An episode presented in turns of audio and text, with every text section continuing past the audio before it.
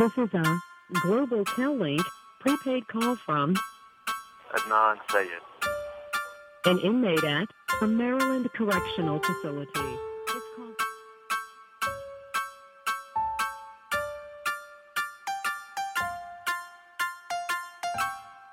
Hola a todos, bienvenidos al podcast del sofá a la cocina, ese programa en el que hablamos de series, de películas, de cocina. Tenemos un gatito y en el que hoy vamos a hablar de un podcast llamado Serial.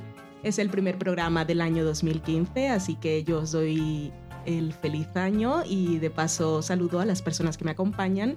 En este caso, además de Dani, que es el habitual, tenemos una invitada en la casa que es Vanessa de Ecos a 10.000 kilómetros. Hola Vanessa, Hola, feliz año nuevo. feliz año. Feliz año. Hola Dani, Hola, ¿qué tal? saluda a la gente. Hola, ¿qué tal? Te, te he enseñado modales en casa. Sí, Sí. sí, me enseñan modales. Muy bien. Viene muy hablador, parece. Bueno, eh, vamos a hablar de Serial, ese podcast del que seguramente todos habéis oído hablar, habéis leído, ha salido en la- aquí en España en radios, en periódicos, lo habéis visto en blogs y seguramente lo habéis escuchado comentar en podcast, incluido el nuestro, y también hablamos de él en Ecos a 10.000 kilómetros, cuando estuvimos con ellas en su especial. Este programa vamos a intentar que sirva también para las personas que no han escuchado el podcast porque no entienden inglés. Y ahí es donde se han dado cuenta, mierda, lo de los subtítulos a veces me va bien y el doblaje, pero este fenómeno me lo he perdido. Entonces vamos a intentar explicar un poco todo el caso y qué es el podcast y qué es lo que lo hace tan interesante y fascinante. Y intentaremos ir, cuando hablemos de las cosas, poner un poco de background y no decir nombres así a lo loco para la gente que no lo ha escuchado. Pero por supuesto también es para las personas que lo han escuchado y compartir un poco toda esa sensación de vacío que se nos ha quedado al acabar el programa. Así que vamos a empezar por el principio. ¿Qué es Serial? ¿Eh? Dani, ¿Eh? cuéntame qué es Serial. ¿Qué es eso? Pues Serial es un podcast. Es un programa de radio en formato podcast que es un spin-off, por decirlo de alguna forma, de un programa de radio bastante famoso en Estados Unidos, que es This American Life, y que uno de, una de sus productoras, Sarah Koenig, lo que hizo ella fue encontrarse con este caso porque se lo, se lo llevó una abogada y de unos de uno de los tantos casos que le llegaban a su mesa, pues este llamó su atención así en un principio porque cuando empezó a investigar se dio cuenta de que era un caso un poco peculiar. Y entonces lo que decidió fue dedicarle un programa solamente a este caso y contarlo un poco de forma serializada. De ahí Serial, el nombre. Cada temporada, en teoría, se tratará de una cosa, de una historia, de un caso diferente. No tiene por qué ser un caso criminal o, en este caso, el asesinato de una chica adolescente hace 15 años, sino que puede ser de cualquier cosa. Aunque me imagino que la gente tendrá unas ciertas expectativas a estas alturas. Y lo presentó en This American Life. Y después lo hemos podido ir encontrando en iTunes semana a semana. Es gratuito. This American Life es un programa que es de suscripción. o- Sí, creo que durante una semana es gratuito y después pasa a ser de pago y todo el archivo es, creo que está a 0,99 o algo. Ujú. O 99 y 100. Y nada, pues in- estuvieron investigando durante más de un año, incluso mientras estaba emitiéndose el podcast, estaban investigando sobre, sobre el caso y en principio pues lo hicieron con dinero que tenían en This American Life y también con el patrocinio de algunas cosas como el hoy en día ya muy famoso, aunque tú ya lo conocías, Sí. Yo, yo era la que decía, uy, yo uso MailChimp. o MailChimp, por supuesto. Ujú. o MailChimp.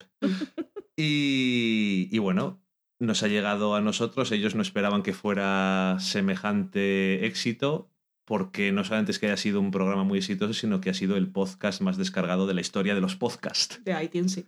Desde que existen los podcasts. Y, y la verdad es que ha sido una locura bastante grande, que luego supongo que entraremos a, a hablar un poco más de ello. Pero en principio se trata de un formato en el que unos periodistas pues investigan una historia e intentan desentrañar las diferentes cosas que a lo mejor en otros casos no se han podido descubrir, como podían hacerse en, podía hacerse en prensa o cualquier otra cosa. Luego la gente se lo ha tomado como aquel. El caso, así como lo presenta Sara en ese primer programa, ella dice que ha estado trabajando 15 meses cada día investigando todo lo que tiene que ver con, con el caso de Adnan y lo presenta así. Almost 15 years ago, on January 13th, 1999, a girl named Hae Min Lee disappeared. She was a senior at Woodlawn High School in Baltimore County in Maryland. She was Korean, she was smart and beautiful and cheerful and a great athlete. She played field hockey and lacrosse. And she was responsible. Right after school, she was supposed to pick up her little cousin from kindergarten and drop her home, but she didn't show. That's when Haley's family knew something was up, when the cousin's school called. About a month later, on February 9th, Hayes' body was found in a big park in Baltimore, really a rambling forest. A maintenance guy who said he'd stopped to take a leak on his way to work discovered her there. He'd noticed a bit of her black hair poking out of a shallow grave. The cause of death was manual strangulation, meaning someone did it with their hands. A couple weeks after that, so six weeks after she first went missing, Hayes' ex boyfriend, a guy named Adnan Sayed, was arrested for her murder. He's been in prison ever since. Dice que en el 13 de enero de 1999 desapareció una chica llamada Hei, una chica guapa, coreana, lista y muy responsable que siempre iba a recoger a su primo después del cole y por eso se dieron cuenta sus padres de que algo iba mal porque no fue a recoger a su primo, a su primo ese día. Y luego dice, eh, cuatro semanas después, un hombre encontró en Linkin Park, un, eh, parque de Baltimore, el cadáver de Hei que había sido estrangulada. Dos semanas después fue arrestado Adnan, su exnovio, y desde entonces está en la cárcel. Y luego, que fue lo que a mí me fascinó cuando estaba escuchando ese primer programa, fue el ejercicio que hizo. Porque tenemos este caso de una chica que desaparece, son chicos de institutos. Lo, el ejercicio que ella hace es, así como le preguntaron a todos esos chicos, incluido al exnovio, qué estaba haciendo el 13 de noviembre. Eso fue seis semanas antes. El 13 de noviembre. El 13 de enero, perdón, de 1999. Eso fue seis semanas antes del de, momento en que la arrestaron. ¿Qué estabas haciendo? Y ella hace el ejercicio de preguntarle a sobrinos y a chicos qué estabas haciendo ese día. Y es lo que voy a hacer yo ahora. Vanessa, ¿tú qué estabas haciendo el 19 de noviembre? Puedes haber avisado de esto, me habría pensado. El 19 de noviembre de este año. Sí. De 2014. Sí. Ahora mismo no lo sé, pero nosotros lo tenemos mucho más fácil que claro. aquella gente en 1999. Solamente tenemos que abrir Twitter o tenemos que abrir Facebook o Instagram y seguramente que en algún momento del 19 de noviembre posteamos alguna cosa. Eso seguro, pero nosotros, Dani y yo, hemos estado haciendo el ejercicio además frecuentemente, de vez en cuando nos da por ahí. Uh -huh. Y entonces dice, ¿qué estabas haciendo ese día? Y entonces puedes mirar y piensas y hay cosas que no. Por ejemplo, yo pienso simplemente el hecho, y como en este caso que ya explicaremos un poco después, que hay un periodo de tiempo, o sea, todo el caso lo construyeron en 20 minutos, que Adnan no puede, no puede justificar dónde estaba, qué estaba haciendo ni con quién. Entonces yo pienso, eh, si algún día me cogieran sospechosa por algo y me preguntaran, yo podría decir más o menos qué estaba haciendo. Salí del trabajo y vine a casa, pero yo no cojo siempre la misma ruta. Claro. Y entonces pienso y digo, no, pues iba por la Plaza Mayor. Y entonces ven el registro de mis tarjetas, que no lo había visto antes, y ven que no, que hice una compra que estaba en otra calle. Y ya, o sea, que es muy difícil, o sea, la, que la memoria es complicada y que es fácil que, si, bueno, una de las cosas que argumenta ella, que puede tomarse por los dos lados, es que si no te ha pasado algo muy importante ese día, Uh -huh. Que es lo que te puede servir de base para construir el resto del día, acordarte de todas las cosas, es muy difícil que tengas una cronología exacta de todo lo que has hecho. Seguro. Sí, también llegamos a, llegamos a la conclusión de que si tenían que utilizarme a mí para conseguirte a ti una coartada, estábamos fastidiados porque yo tampoco me acordaba prácticamente de nada. que estábamos acordándonos, eh, por ejemplo, íbamos en el que íbamos a Salamanca a pasar la Nochebuena en casa de sus abuelos y este es el cuarto año que yo voy. Y había una Navidad que no nos acordamos. Yo sabía que había ido y además estaba, estaba viviendo ya aquí en Burgos. Uh -huh. y, pero no tenía ningún recuerdo de ese día en concreto, ni la ropa que me puse, ni nada. Era pero nos acordábamos, eso era de hace tres años, no nos acordamos, pero de hace cuatro sí. Pero era Navidad. Sí, Entonces, pero. Bueno, no nos acordábamos de nada. Pero lo peor es que cuando llegamos me dijiste, te dije, pero es que me dijiste que no sé qué esta mañana. Y dijiste tú, no, fue ayer. sí. Y dije, bueno, si son ya de un día a otro, ya no me acuerdo, estamos fastidiados. Uh -huh.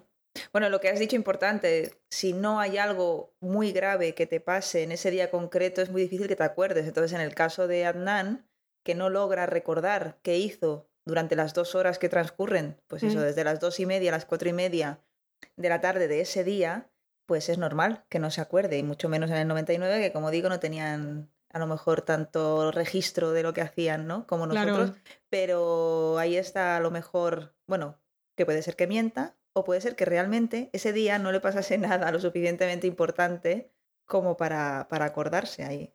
Claro, es que lo, lo, otro punto. Mm. lo decía Sara en alguno de los episodios que era es normal que no se acuerde porque no pasó nada significativo que le lleve a recordar el resto del día.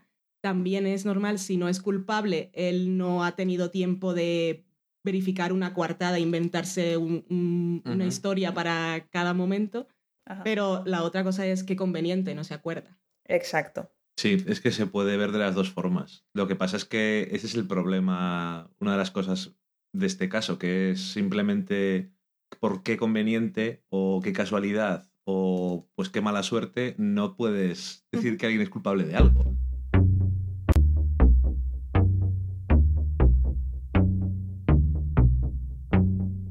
Vamos a empezar por, por lo, a, explicarle un poco, sobre todo a las personas que no han escuchado el programa, el caso eh, desde el punto de vista de la acusación en que se basa. Si nos cuentas tú, Vanessa. Bueno, en el caso, en la acusación se basa, sobre todo tienen un testigo estrella, que es un conocido o amigo de, de Adnan, que es el que está en la cárcel, que se llama Jay. Pero sí que sabemos, pues eso, que es el testigo estrella de, de la fiscalía o de la acusación y que se autoincrimina diciendo que él ayudó a Adnan a enterrar el cuerpo de Heimin. Eh, y bueno, a partir de, de este, de este testimonio construyen el caso contra Adnan, porque realmente lo más importante de, de este caso es que el convicto ha sido condenado sin suficientes, prueba- sin suficientes pruebas, sin evidencias físicas. No hay pruebas de ADN que lo incriminen porque directamente no se, no se analizaron las cosas que se encontraron junto al cuerpo de, de la víctima. Había, por ejemplo, una botella de, de licor, eh, la cual parecía ser de la persona que encontró el cuerpo, no se analizó. Y además, bueno, la persona que encontró el cuerpo es también un punto ahí que se tambalea como todo lo del caso, porque es un señor que, que avisó que había encontrado un cuerpo en el parque este, en Linkin, Linkin Park o Linkin Park. Y, y cuando fueron los expertos, eh, gente que tiene el ojo acostumbrado y entrenado a este tipo de menesteres, les costó mucho encontrar el cuerpo porque estaba bastante bien enterrado. Y otro- otra de las curiosidades de este caso es que como este señor que encontró el cuerpo lo encontró tan fácilmente eh, sin tener el ojo entrenado, cuando una, sobre todo teniendo en cuenta que cuando los expertos llegaron se tuvieron que poner justo, justo al lado de- del cadáver y le- les tuvieron que decir, es que está ahí, Sí. delante de tus narices, y no lo veían. Y eso que estamos hablando de expertos. El caso de este señor, de Mr. S, que le llaman, es, es bastante, bastante curioso porque luego, en el, en el transcurso de, de los episodios, descubrimos más sobre él. Este señor tenía antecedentes por exhibicionismo y le gustaba correr desnudo por los sitios. Entonces, claro, cuando al principio del programa nosotros descubrimos que este señor ah, andurreaba por el parque, que además me parece que era un señor que trabajaba en mantenimiento en el instituto, Sí. Que también un señor que está que tiene antecedentes por este tipo de delitos que trabaja en un instituto choca un poquito pero bueno todo todo en este en este caso es muy chocante. Entonces bueno él él dice no es que solamente estaba aquí que pasaba por el coche y paré en el parque porque me estaba haciendo pis Sí. y claro y le preguntan y cómo que te adentraste tanto en el parque si solamente tenías que hacer pis que lo podrías haber hecho aquí junto a la carretera no, mira, porque me dio por ahí, porque no quería que la gente me viese. Ya, claro. Y entonces descubrimos que este señor, pues efectivamente tiene estos antecedentes por exhibicionismo y en realidad lo que pasa es que andaba corriendo desnudo por ahí y entonces, claro, se, se adentró más en el parque, pues quizá yo qué sé, porque en algún momento pasó alguien que podría haberlo visto o le tocaron el claxon o, o bueno, vete tú a saber.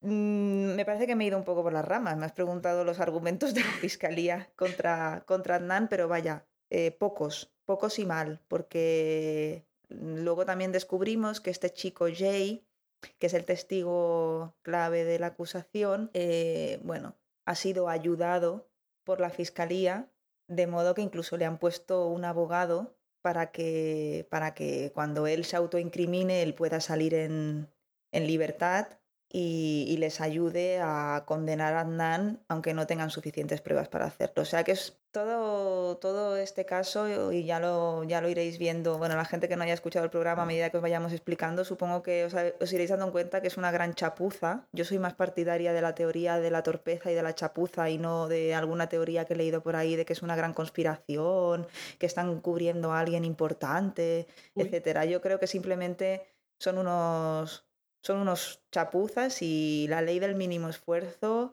y este mismo chaval pobre que, que, pasaba por aquí, pues lo voy a meter en la cárcel y así ya me despreocupo. Yo, esa es mi teoría. También. Nos hemos ido al final del programa ya. Sí, perdón. No, antes, antes de terminar con Mister S, yo quería hacer un, un, comentario que antes estabas hablando de cómo, cuál es el formato del programa y tal. Eh, yo según he escuchado en algún podcast y según he leído, eh, Sara ya tenía toda la investigación casi casi cerrada en el momento de empezar a narrar su investigación. Sí, es que ella ya llevaba 15 meses investigando. Exacto. Entonces, además de, además de Sara, además del caso en sí, yo creo que uno de los grandes éxitos de, de uno de los grandes éxitos, no, una de las claves del gran éxito de Serial es el montaje. Porque estaba poniendo como ejemplo el caso de este señor que encuentra el cuerpo en el primer capítulo o en el segundo, cuando Sara nos cuenta que este señor había encontrado el cuerpo. En el tercero. O en el tercero, eh, ya se sabe que este señor tenía los antecedentes por exhibicionismo y que en realidad lo que andaba era corriendo por el bosque o por el parque. Pero ella nos cuenta solamente la parte de la historia que a ella le interesa para esa parte de la narración. Y luego, al cabo de los episodios, se nos dice, ah, ¿os acordáis aquel tío raro que encontró el cuerpo? ¿Por qué estaría corriendo? ¿Por qué estaría mm, en ese momento por el parque? Qué casualidad, ¿no? Ah, pues no, no es que tuviese pis, es que estaba corriendo por ahí en pelotas porque era su hobby. Mm. Es una cosa que escuché ahora recientemente en uno de estos, bueno, múltiples podcasts y todo que hay, que hay, bueno, material a manta para el que quiera, que se llama Slate Serial Spoiler Special, me parece. Y hablaban precisamente de esto, ¿no? De, de lo bien montado que está, aparte de, lo bien narrado que está. Sí, nos, lo estructura muy bien. En el primer episodio nos presenta el caso y nos presentan la, la, primera conversación que tiene con Adnan, que por cierto hay que decirlo, hay muchas durante todos los episodios y son conversaciones telefónicas y siempre al principio de cada episodio como parte de la cortinilla está la grabación esa automática de, está llamando de la cárcel de Maryland. Y sale su nombre, Adnan Sayed. Y empiezan a hablar.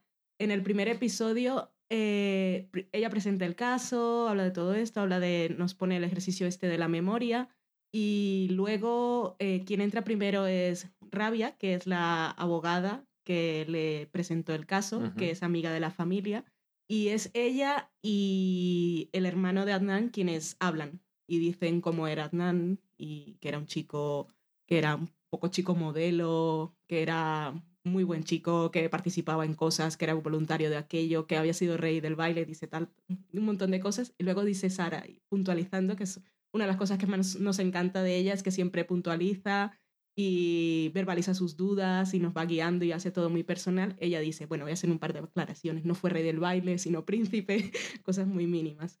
Y ya luego casi en el, tercio final es cuando tenemos la primera conversación de ella con él y en el que él está diciendo, bueno, le habla un poco de la relación que tenía con Hey, que era un amor adolescente, que era todo amor y respeto, que como adolescente la quiso mucho, pero que cuando terminaron, pues también lo superó como lo supera un adolescente. Vamos a ir un poco aquí armando un poco el caso para la gente. Eh, ellos habían sido novios, habían terminado en diciembre y ella ya estaba saliendo con otro chico. Y una de las cosas que también argumentaba la fiscalía, bueno, también hay que decir, ella era coreana y, y él es...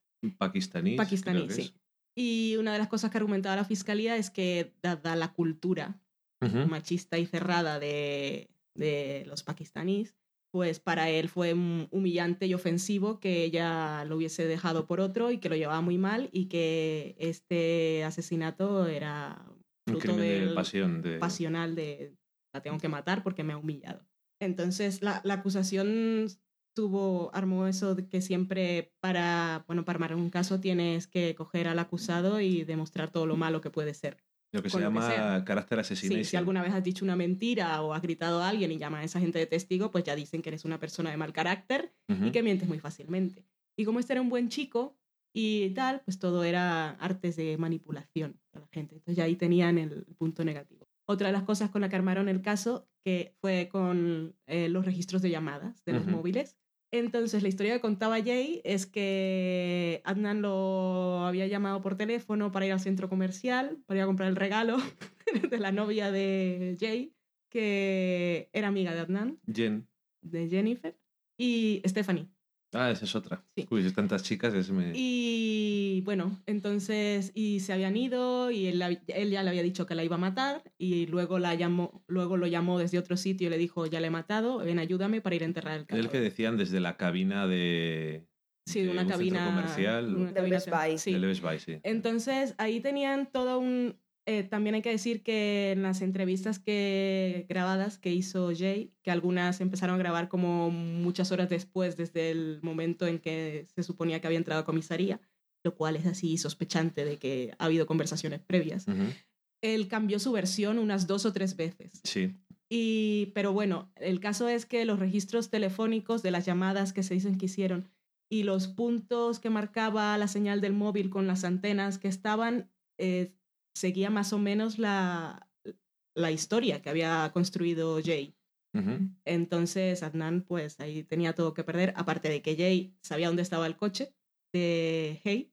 Sí, eso, eso es lo, yo creo que eso es la parte más importante, porque cuando empiezan a, a demostrar que realmente lo de el trayecto que Jay dice es más que complicado, que el registro de teléfono no siempre es del todo fiable en algunas cosas, que Anand dice que no tenía el teléfono en cierto momento, que hay una llamada que a lo mejor al final se demuestra que es posible hacerla sin querer y cosas de estas, pero lo más importante de todo es que Jay les dijo dónde estaba el coche de la víctima. Sí, y eso de que las llamadas hechas a determinadas horas marcaban ciertos puntos en los que él decía que estaban. Y como Adnan sí conocía a este chico y sí se iban a fumar porros de vez en cuando, pues sí, había estado con él. Y no ese día, o igual no todo, sí estuvieron ese día, pero no igual en la hora, que además es Jay el que dice a qué hora murió Hey, porque ellos no tienen forma de demostrarlo. Y Jay pues dice, él me llamó a esta hora y ya estaba muerta. Es el momento que tienen ahí, esa fracción de tiempo, que, que lo han armado todo a partir de lo que dice este personaje o esta persona, perdón, no quiero ser ofensiva, pero que es su palabra contra la de nadie. su palabra y ya está. Yes, ma'am. Yes, ma'am.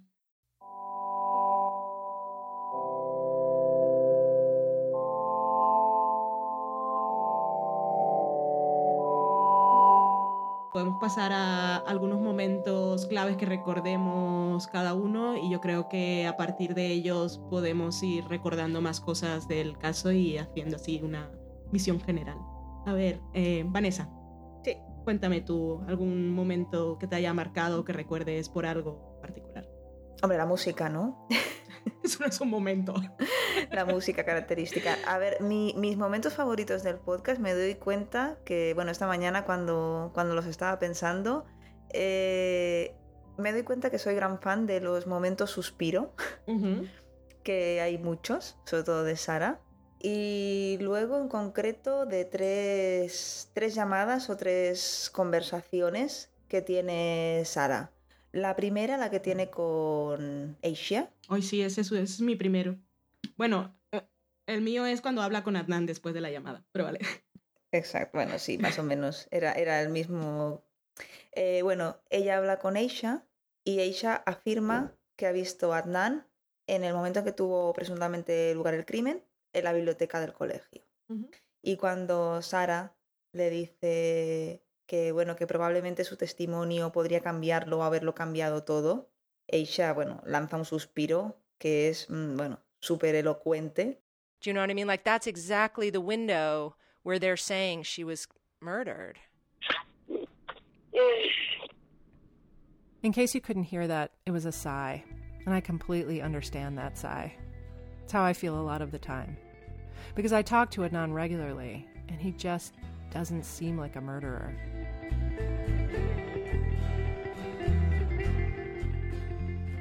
Y luego lo que comentas, cuando ella, cuando ella le explica esta conversación. Sí, es que luego sale la llamada, llama a Adnan y le dice, he hablado con Asia, la he encontrado. A few minutes after I hung up with Asia, Adnan called on schedule. Hey, sir. How you doing?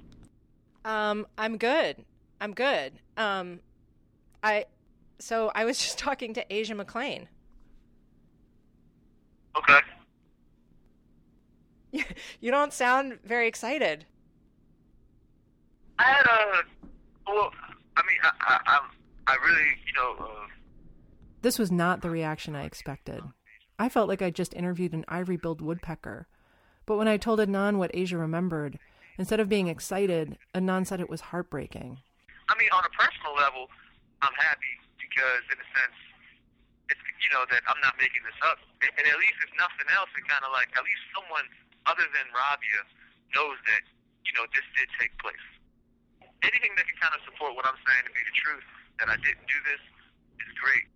But from a legal perspective, it's like I wish she would have came to this realization maybe like a year and a half ago. You know what I mean? Because it's kind of like you know it, it, it, I mean, it's, it's too late. I'm sorry. I mean, I, I definitely appreciate it, you know, and I, I definitely kind of hear the elation in your voice, and now I feel like I punctured your balloon. No, no. I mean, I, I see. I totally. I see. I see what you're saying. I, I hadn't thought about it in that way. Y el asunto con Asia es que ella le envió, ella y varios amigos, pero en particular ella, cuando a él lo arrestaron, le envió cartas. Le envió una carta diciéndole que yo recuerdo que estuve contigo ese día, estábamos en la biblioteca, estuvimos hablando, que mi novio no venía, que llegaba tarde y tal. Y le decía, no sé por qué nadie me ha preguntado, igual es que no es importante, o igual tú mismo no te acuerdas. Y al día siguiente le escribió otra carta contándole cosas así de, no sé, como muy, muy informal, de cosas que había pasado en el cole, o que había ido a su casa y había conocido a su padre y todo bien.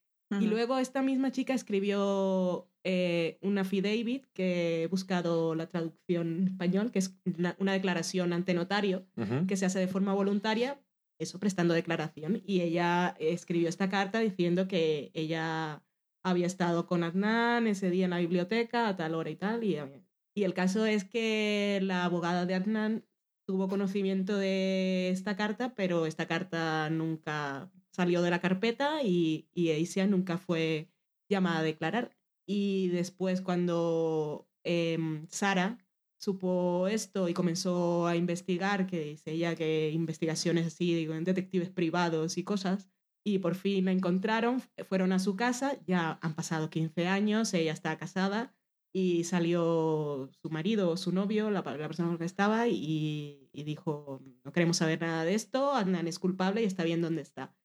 Y días después, eh, Sara recibió una llamada de Aisha diciendo eso, lo mismo que os he dicho, que a ella nadie le dijo nada y que ella no se había enterado más del caso y que asumió que si él estaba en la cárcel es porque era culpable, pero que nunca se enteró de más detalles. Y fue cuando Sara le dijo, pero es que tu declaración igual hubiese, hubiese sido importante. Que uno, la chica, ella que sabe. uno de los puntos importantes, ya que habláis de esta llamada, o una de las cosas extrañas, es la abogada de Adnan. Mm.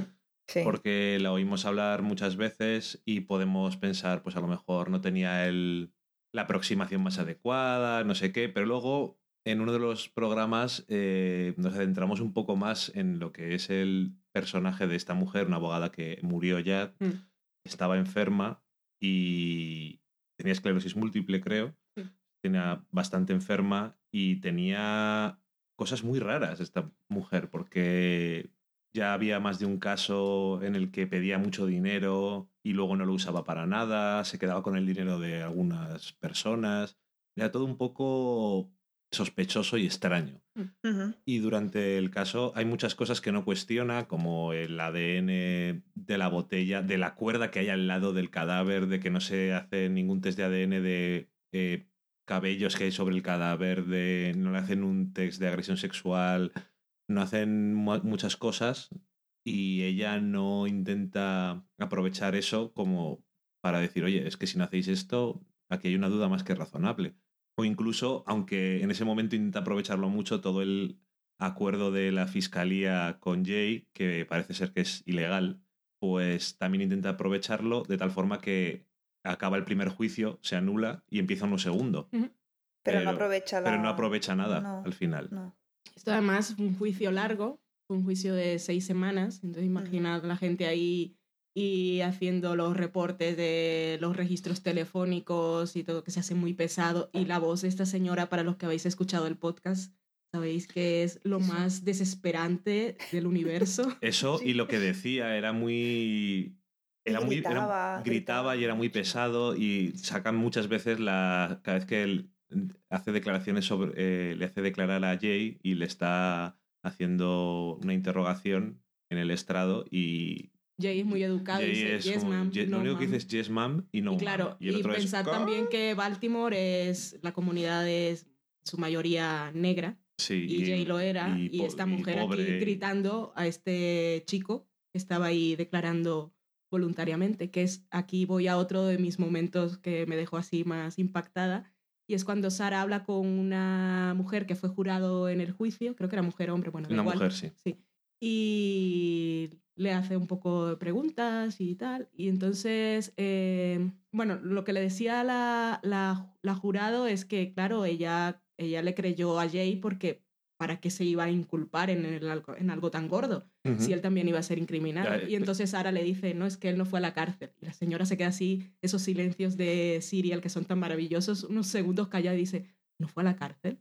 Y Sara le dice, no. Eso es como, hola. Entonces, claro. Claro, claro. No, no, y el, el, escándalo que forma Cristina Gutiérrez, la abogada defensora de Adnan, cuando se entera de que la fiscalía le ha proporcionado a Jay su abogado para que, para que lo defienda y etcétera, pues sí, el what. esta señora es, es insoportable, sí, es, es horroroso.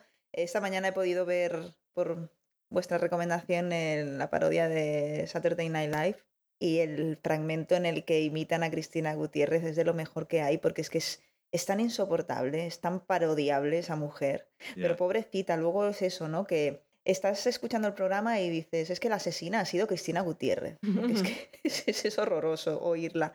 Pero luego te cuentan, ¿no? Que realmente estaba muy enferma y lo que ha comentado Dani, salen testimonios de gente que, que estaban trabajando con ella en otros casos que pues eso les pedía mogollón de, dinero en las provisiones de fondos y al parecer ese dinero pues los tenía que destinar a su propia salud. Con lo que mm, y luego aparte que era, era muy lenta a la hora de trabajar, lo dejaba todo para el último momento, etcétera, ¿no? Y los ayudantes de Cristina que también salen en el podcast salen diciendo, no, no, es que ella trabajaba de esa manera, ella trabajaba de esa manera. Pero bueno, luego lo que más o menos llegan a la conclusión es que la pobre señora está bastante enferma, pero bueno, también dice, si estás tan enferma, pues a lo mejor retírate, ¿no? Hmm. Pero bueno, tampoco... Es que es, una acumulación de cosas extrañas todo el caso, por eso es, bueno, en cierto, creo que es en el último episodio, hablo otra vez con este policía que habían contratado como investigador, investigador privado, y le dice, bueno, pero la mayor parte de los casos son así extraños o ambiguos en ciertas cosas. Y dice, no, eh, las cosas están bastante claritas en general. O sea, hay cuatro cosas que puedes dudar, pero no son cosas importantes. Pero en este caso es que es una acumulación. Y la defensa tiene que construir un caso que ya no lo hizo nunca. Eso es porque lo más, lo que más intentaba ella era desacreditar a Jay diciendo, trabaja en una tienda de vídeos porno. De vídeos porno. bueno, entonces tiene que estar mintiendo. Eso es lo que tiene que hacer la acusación, desacreditar a los testigos del defensor, pero eh, la parte de la defensa tiene que construir un caso que destruya totalmente al otro y llevar las dudas hacia el lado opuesto, a su dirección. Sí. o eso, o encontrar a, que, a quien realmente lo hizo, ¿no? Que es otra de las cosas que se nos explica también en el podcast cuando aparece en escena este instituto, el Innocence Project, que supongo que luego querréis hablar. Eh, una de las cosas principales que les dice que, que es indispensable. Si mi, ah, si mi defendido no lo hizo, eh, tengo que demostrar por qué no lo hizo, pero además les tengo que facilitar un culpable. Hmm.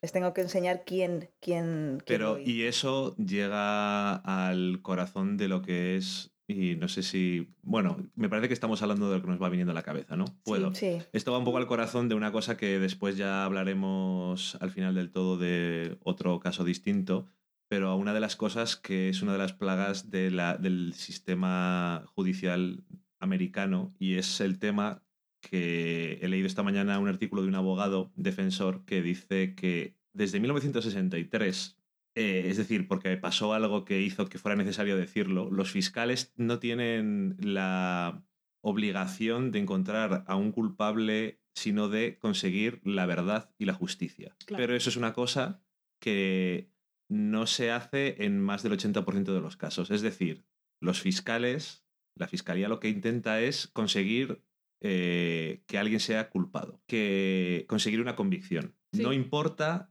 quién es, cuál sea la verdad. Mm. Entonces lo que hacen es coger todas las cosas que apoyan su teoría y lo demás desecharlo. Mm.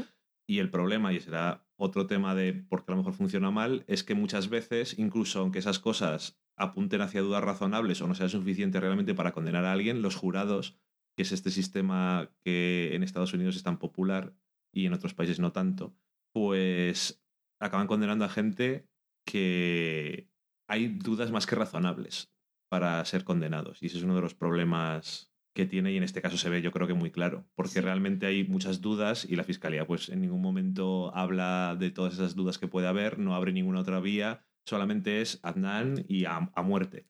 Sí, y un ejemplo que no tiene que ver con la vida real, pero que nos lo lleva todo bastante claro a la cabeza, solo pensar en la última temporada de Good Wife. Tenemos el caso de la Fiscalía con, no, no haremos spoilers, con uno de los personajes principales de la serie, y la fiscalía en ningún caso quiere resolver nada, lo que quiere es aprovecharse o llevar a esa persona a que les dé lo que quiere. Sí, que al final es como eso que a veces vemos en las ficciones policíacas de que, bueno, pero tenemos, como veíamos en The Wire, tenemos los casos en verde o siguen en, o siguen en rojo. Hay que cerrar. Es decir, si no están cerrados, estamos fracasando. No si no hemos conseguido justicia, sino si tenemos cosas abiertas, estamos fracasando estamos perdiendo dinero de los contribuyentes, por decirlo de alguna forma.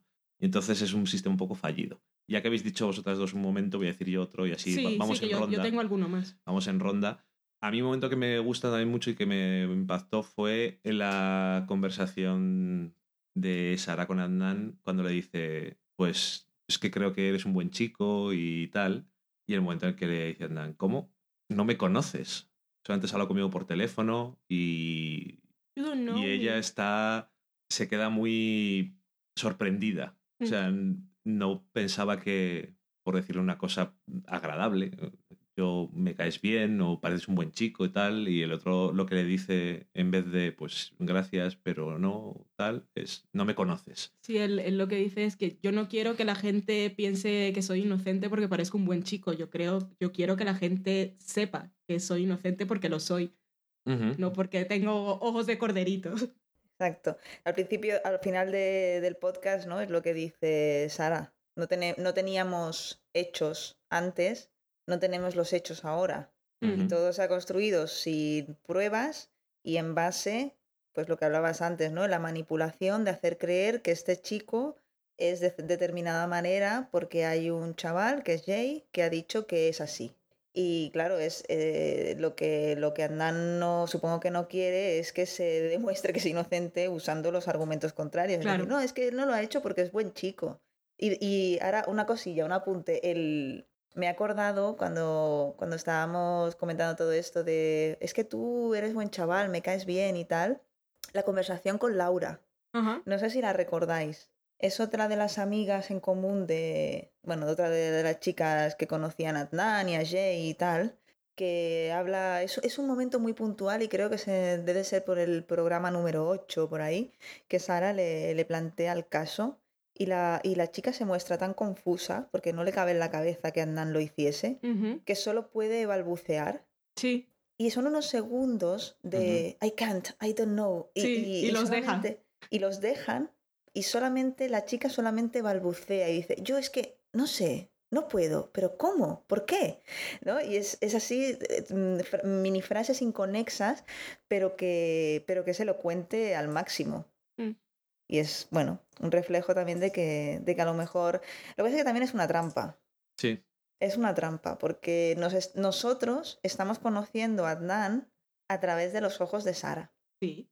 Y eso también es peligroso. Pero bueno, es que mientras que no tengamos las, las pruebas, como dice ella, y de facts, pues no tendremos. Al final, eh, yo con, con, esto podemos decir muchas cosas.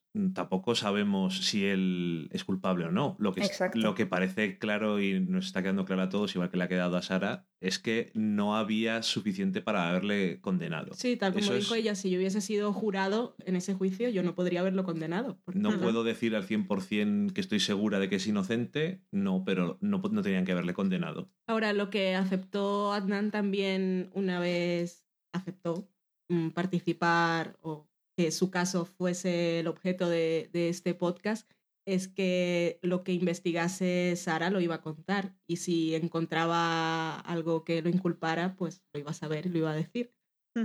Y recuerdo uno de los momentos es cuando, que me gusta mucho ese episodio, aunque es un poco de muchos, muchos datos, es cuando es, creo que es el quinto, que se va con Dana y la otra chica, no me acuerdo cómo se llama, sus dos productoras, que van en el coche. Sí. Y ellas lo que intentan es hacer el recorrido ese que había, el timeline que había planteado Jay, si se podía hacer en el tiempo que decía y haciendo las llamadas. Y, y lo consiguen.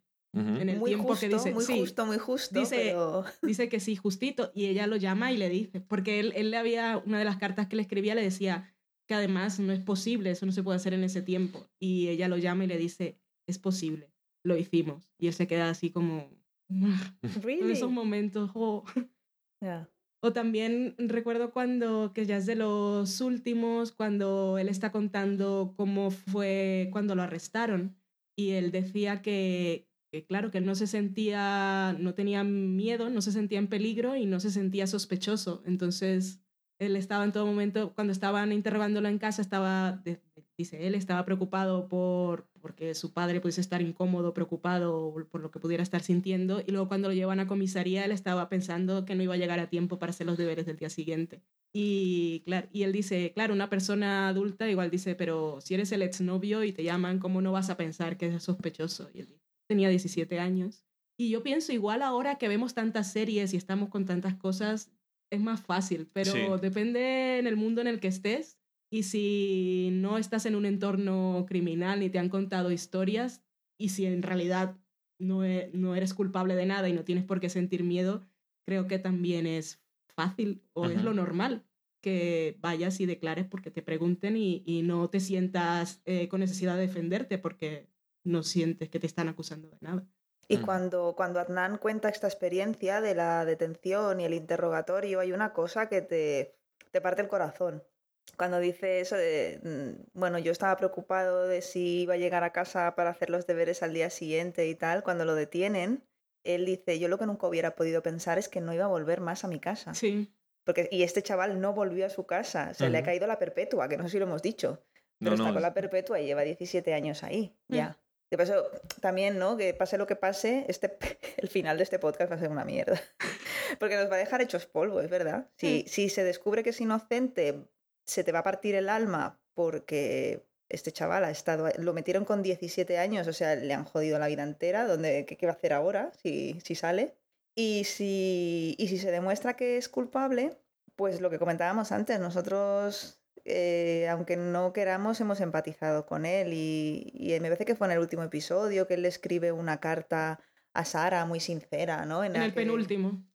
En el penúltimo, que le dice que, mm, que, si, que, si él a ella, que si él a ella le dice según qué cosas va a parecer no sé qué. O sea, que es como que todo se lo tiene que repensar para no quedar como que o autoinculparse más, no sé, que... que no, solo, no solo para autoinculparse, sino que no se sienta que le está manipulando, o sea, este, este, chaval está ahí, bueno, ya es, tiene 30 años, pero cada, cada cosa que dice la tiene que repensar tanto porque él no quiere que piensen que está manipulando ni a Sara ni a la gente que está escuchando, porque la parte tiene un caso que está aquí en curso.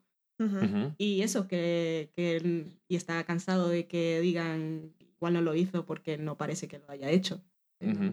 y, y, bueno, también le decían, eh, Sara en algún programa le pregunta que por qué, o no sé si lo pregunta él directamente, creo que sí, pero se plantea la duda esta de por qué él no está enfadado o por qué no culpa a Jay directamente que me hace pensar, por ejemplo, en Rectify, cuando la gente vio el primer episodio que decía, ¿y este hombre por qué no sale a vengarse y a matar a todo el mundo?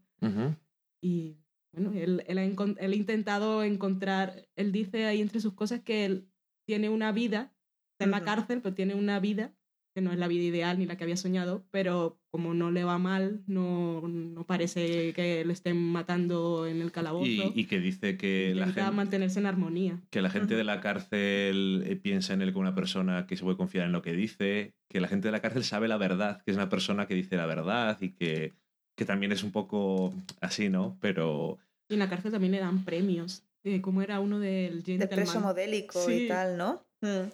Sí, sí. Sí, sí, él dice eso de tengo, tengo una vida, es diferente a la tuya, pero es mm. mi vida. Claro, es que con 17 años ha tenido tiempo para perdonar, además de, bueno, pues como muchos presos, él cuenta, también se ha volcado mucho en la religión, él intenta ser un buen musulmán y, ha, buscado la, la, normalidad ahí dentro. El otro día, bueno, no hace mucho estuve hablando con una chica norteamericana de, de, este tema. Ella había trabajado en alguna ocasión de voluntaria en prisiones. Le pedí por favor que no me contase mucho porque empezó y eran cosas desagradables. Pero, pero una de las cosas que me dejaron así más paradas, eh, el, el, desamparo, cuando, incluso cuando se demuestra que un preso de larga duración o de muy larga duración era inocente y ha sido encarcelado injustamente, ah, vale, chaval, perdona, que nos hemos equivocado, ¿eh? venga, hasta luego. Le abren la puerta, lo sueltan en medio de la calle y aunque lleve 20 años ahí dentro, mm. es que no tiene ni una guía, ni al menos en... Esta chica estaba, eh, bueno, ella es... vivía en Boston y también algún tiempo en, en algún sitio de Michigan. Bueno, por lo menos lo que ella conocía y lo que me había dicho que había visto, que era una de las cosas que ella como voluntaria estaban luchando por cambiar, era que, que salían y estaban totalmente desamparados, no se les daba ni un poco, ni una ayuda, ni una guía, ni un te ayuda a buscar trabajo. O sea, los dejaban en la calle tal cual. Que, dice, ¿y qué hace? Me decía ella, ¿y qué hace una persona que ha estado, no sé, 12 años en la cárcel y lo sueltan en la calle totalmente mm, a la búscate la vida? pues volver a entrar, volver a entrar en cuanto pueden. O sea que eh, habían algunos que iban buscando el delinquir para volver a entrar. Claro, lo vimos en Orange is the New Black. Es que tiene que ser así. Aparte sales si tienes antecedentes y tampoco tal como está la vida y no tienes trabajo. Ahora imagínate una persona con antecedentes, ¿dónde la van a contratar?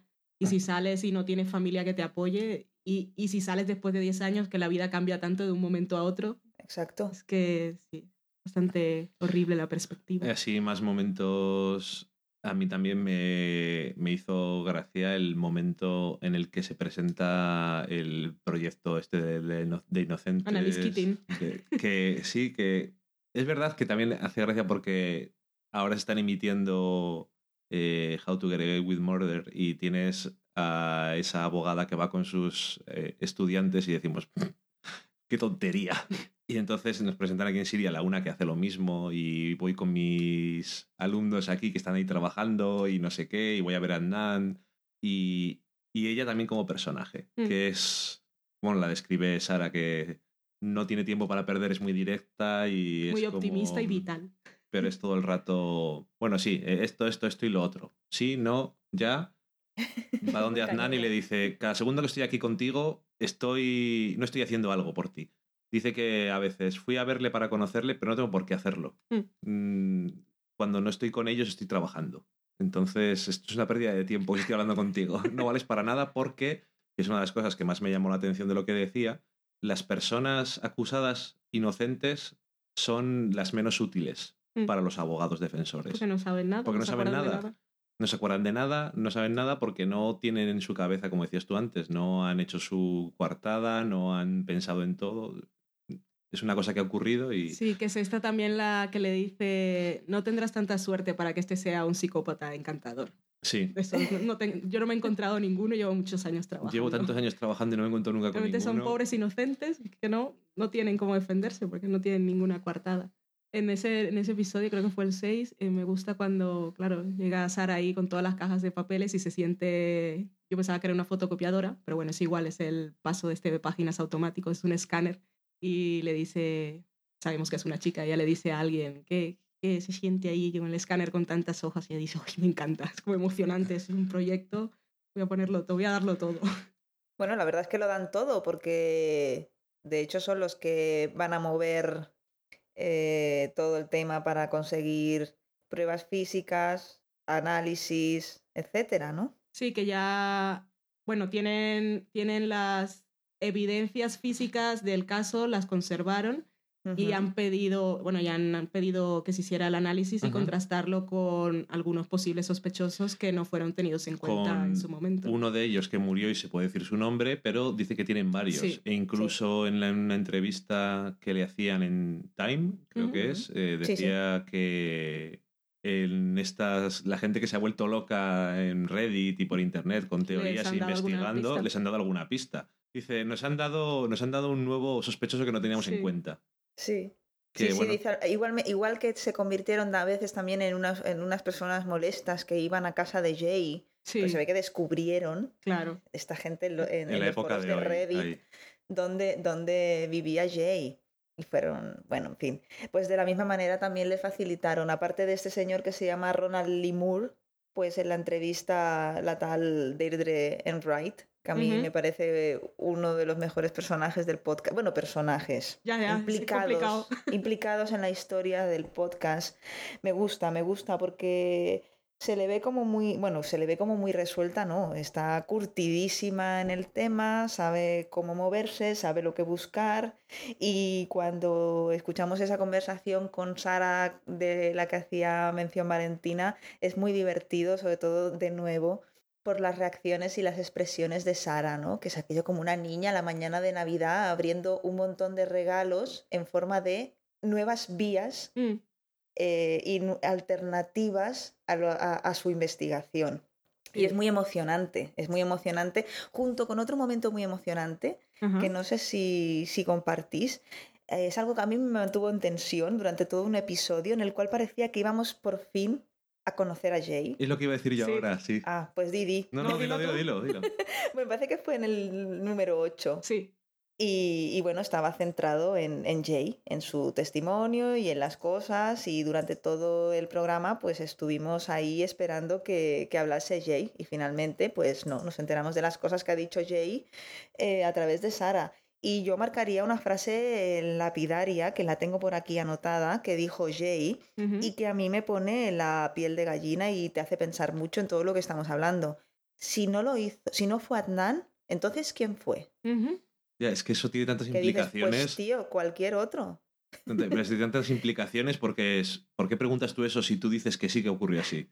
Exacto, exacto. ¿Por qué te incriminas en una cosa tan grave como ayudar a enterrar un cuerpo. Es que no sé, eh, ¿por qué todo el mundo miente en este caso? Sí. Porque yo creo que hasta Adnan miente en muchas cosas. O miente o no cuenta. Mm, mentira por omisión. Sí. Exacto. Y que también en ese episodio es muy. Es muy curioso ver cuando vuelven de casa de Jay y, están hablando eh, Sara con las productoras. Es como, pues. Yo lo he visto muy seguro. No sé, como que no se esperaban cómo era realmente y se enfrentan a encontrarse con él y hablan con él y es como, pues parece que está muy seguro y que dice la verdad, pero claro, luego están todas las demás cosas. Es que es todo muy... Ay. Ay. ya que solamente vamos a decir cosas buenas, voy a decir una cosa que a mí... El penúltimo episodio, la primera parte del último episodio, mm, me pone un poco así. Porque... Ahí es, es, un episodio un poco extraño, que es como le, dije yo a Valen cuando terminó de escucharlo. Esto es como antes de, en algunas series, antes de la season finale, hacen un flashback o hacen un episodio de relleno, entre comillas, y entonces luego te ponen el final. Pero en este empezaba el programa diciendo unas cosas que me han dicho que pueden cambiarlo todo y no sé qué, y entonces tú estás como, oh, ¿qué ha pasado? ¿Qué ha pasado? Nada. Nada. los, rumores, los rumores de que había robado de la caja de la, sí. de la mezquita. Y luego lo de que había... No, pero eso es lo segundo, que sí que habían podido hablar con alguien, pero tenía otra cosa antes que nunca la dice, que es lo que es. Y entonces es un poco... Eso me, me deja un poco así porque... No sé si es porque tenía muchas ganas de saber cosas y fue un poco decepcionante, pero dijo, tengo un rumor de, un rumor de una cosa, pero estamos viendo tal... Y luego no dice qué es. Y entonces luego empieza a hablar de lo de la mezquita, que es una tontería. Pues una tontería como un piano. Sí. Pero bueno, cuando habla con él a mí también me da cosita porque él también se queda así como, pues esto como lo has sabido, yo no te lo he contado, pero sí, y, también se siente y a mal. qué viene también. Y bueno, y yo pienso la, la de horas de conversaciones que tiene que haber grabadas y la de cosas que le tiene que haber preguntado también para, bueno, ella ha estado investigando, pero para él también ha tenido que ser súper incómodo, ha tenido que contarle la vida y la muerte, todo lo que le decía tenía que contestar. Y estar ahí rindiendo cuentas de, de, todo, de qué hacía, con quién se acostó el día que le mentiste a tu padre. Sí, sí, es que es todo y tus padres no sabían tal cosa y ni siquiera tu hermano sabía que había sido príncipe del baile o como sea.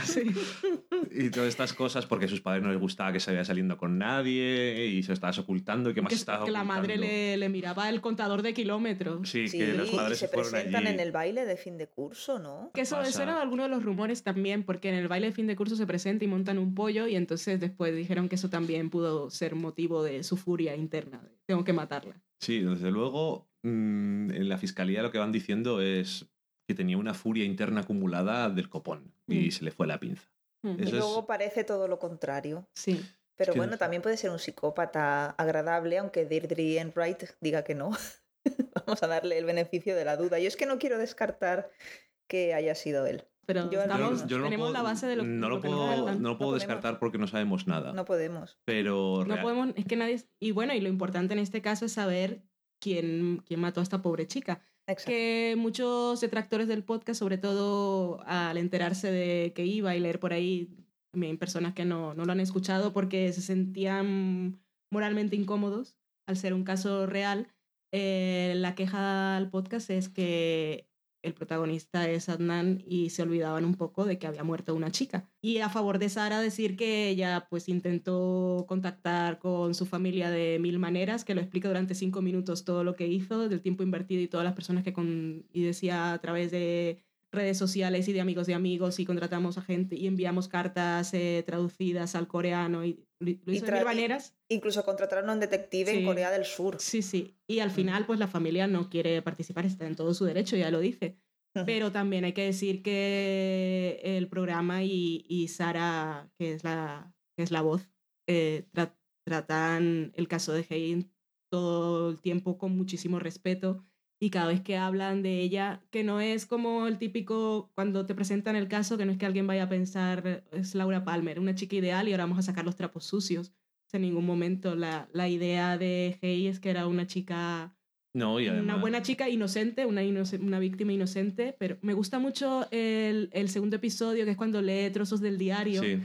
Y cuando me, que me parece, me da cosita cuando lee el trozo de cuando estaban en, en el baile, en que él fue príncipe, príncipe del baile y su amiga Stephanie fue la princesa. Y deci- escribía a Hey algo como que, claro, empezó a sonar su canción favorita y ella se sentía celosa, pero no, no quería demostrarlo. ¿Y qué pasó un minuto después? So, prom night. She writes about Adnan. Quote, I swear he is the sweetest guy. Let me tell you why. He was prom prince, and Stephanie was prom princess, and traditionally they were supposed to dance together to my song, Casey and JoJo's All My Life. I tried to act natural and unjealous, but it did kind of bother me. Ten seconds later, guess who danced with me and not with Stephanie? Adnan. Now, how could I not fall in love with this guy? Of course, I gave him his first kiss on the lips. Then I totally fell in love with him. Since then, I keep on falling deeper and deeper into him. The bad thing is that we have to keep things secret. Sigh. But it's okay, because love conquers all.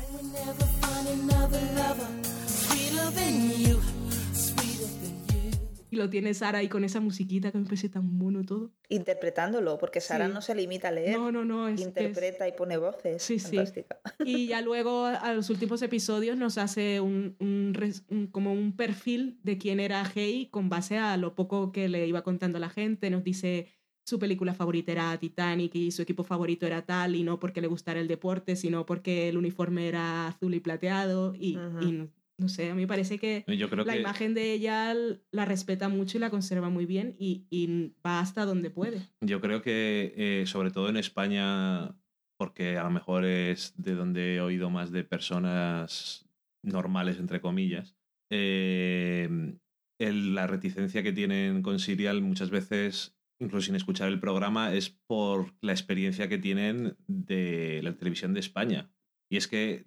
Mm, Las niñas de Alcácer. Tú pones la, por la mañana la televisión y ah. te ves como eh, tal niña ha sido ha desaparecido o a tal asesinato y están hablando de ello y tienen el respeto pues en donde yo te diga la profesionalidad donde yo te la diga y son bastante lamentables. Sin embargo, esto que tampoco en Estados Unidos todos los periodistas son serios mm. y respetuosos, no vayamos a decir tonterías, digo que puede que tengan ahí la referencia, pero este programa es un programa en el que, no sé, tú lo escuchas y no te transmite otra cosa que profesionalidad, que intentar averiguar todas las cosas y que es eso, gente reporteros haciendo reporting y investigando. Y... Es que el enfoque que se le da es la investigación, no el dolor de la familia, pobrecito, lo que... No, no, no. ella se centra en quiero pruebas y voy a buscar pruebas.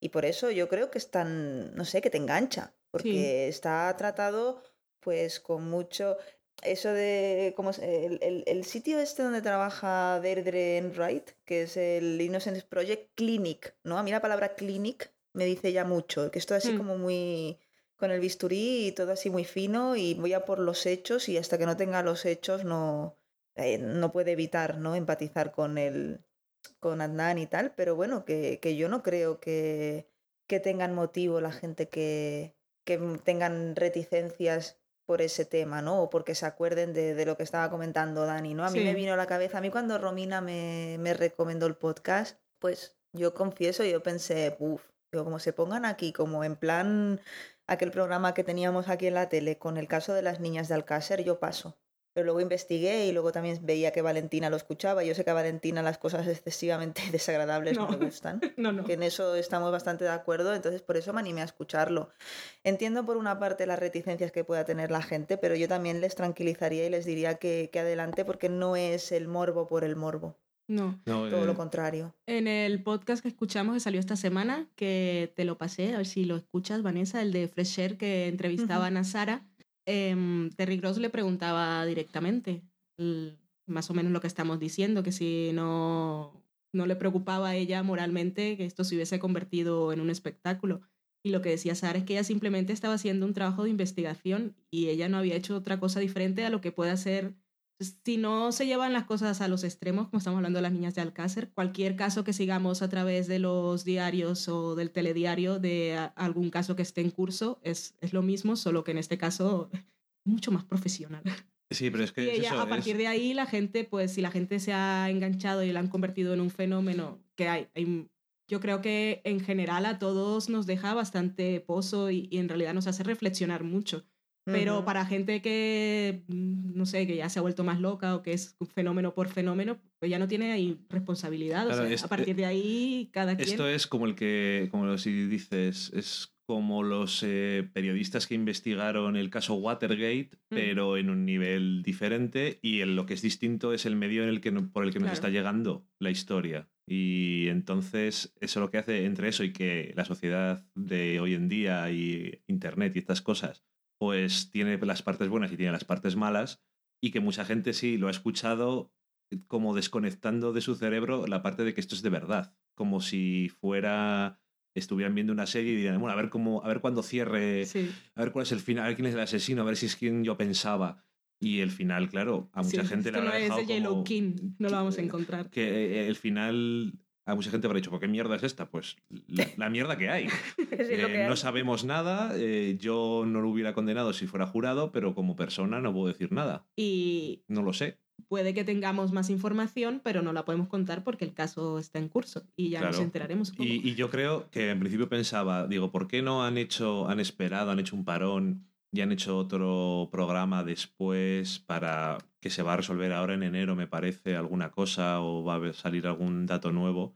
Y luego, cada vez que he pensado más, me parece que es mejor que haya terminado ahora porque realmente hace que te quedes con lo que es mm. Serial, no con que te quedes con, a ver, entonces quién era el asesino. Y que no afecte el caso de Adnan. Y que no afecte también, pero quiero decir desde el sentido de, consumir o consumirlo como lo que tiene que ser. Y, y ojalá sirviera esto de estímulo para, para periodistas o que no tengan trabajo, que lo hayan perdido, o que tengan investigaciones que no se las dejan publicar o que no las pueden hacer por el medio en el que están y, pudiesen, no solo que sean casos criminales, pero que sirviesen para, como medio para contar otras cualquier cosa. Por ejemplo, me acuerdo ahora, no tiene nada que ver, pero más o menos que me acuerdo de Newsroom, el, el episodio este polémico, si Don hubiese sido Sara, en realidad hubiese investigado cuál era el problema y no lo hubiese solucionado con un no puedo, mi moralidad no me permite, lo voy a dejar hasta aquí.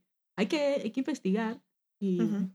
verdad. y no mojarse si no, si no quieres. Sino enseñar. Presentar los hechos. Los hechos, presentar los hechos. Que lo yo que tengas.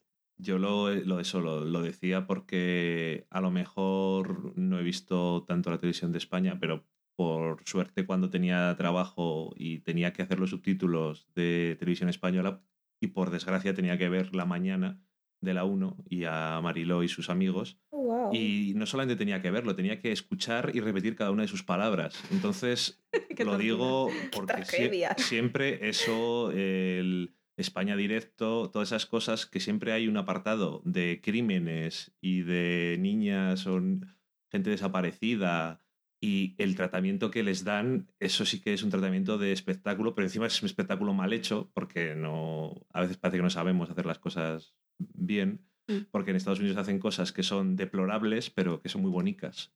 Aquí ni siquiera. Entonces es eso, que igual hay gente que lo tiene ahí metido en plan, yo paso de esto, de contribuir al éxito de esto, porque me parece mal, y yo me llevo una sorpresa porque tú me dijiste, escucha esto que esto mola mucho. Y yo, pues, ¿qué, qué mierdas es esto?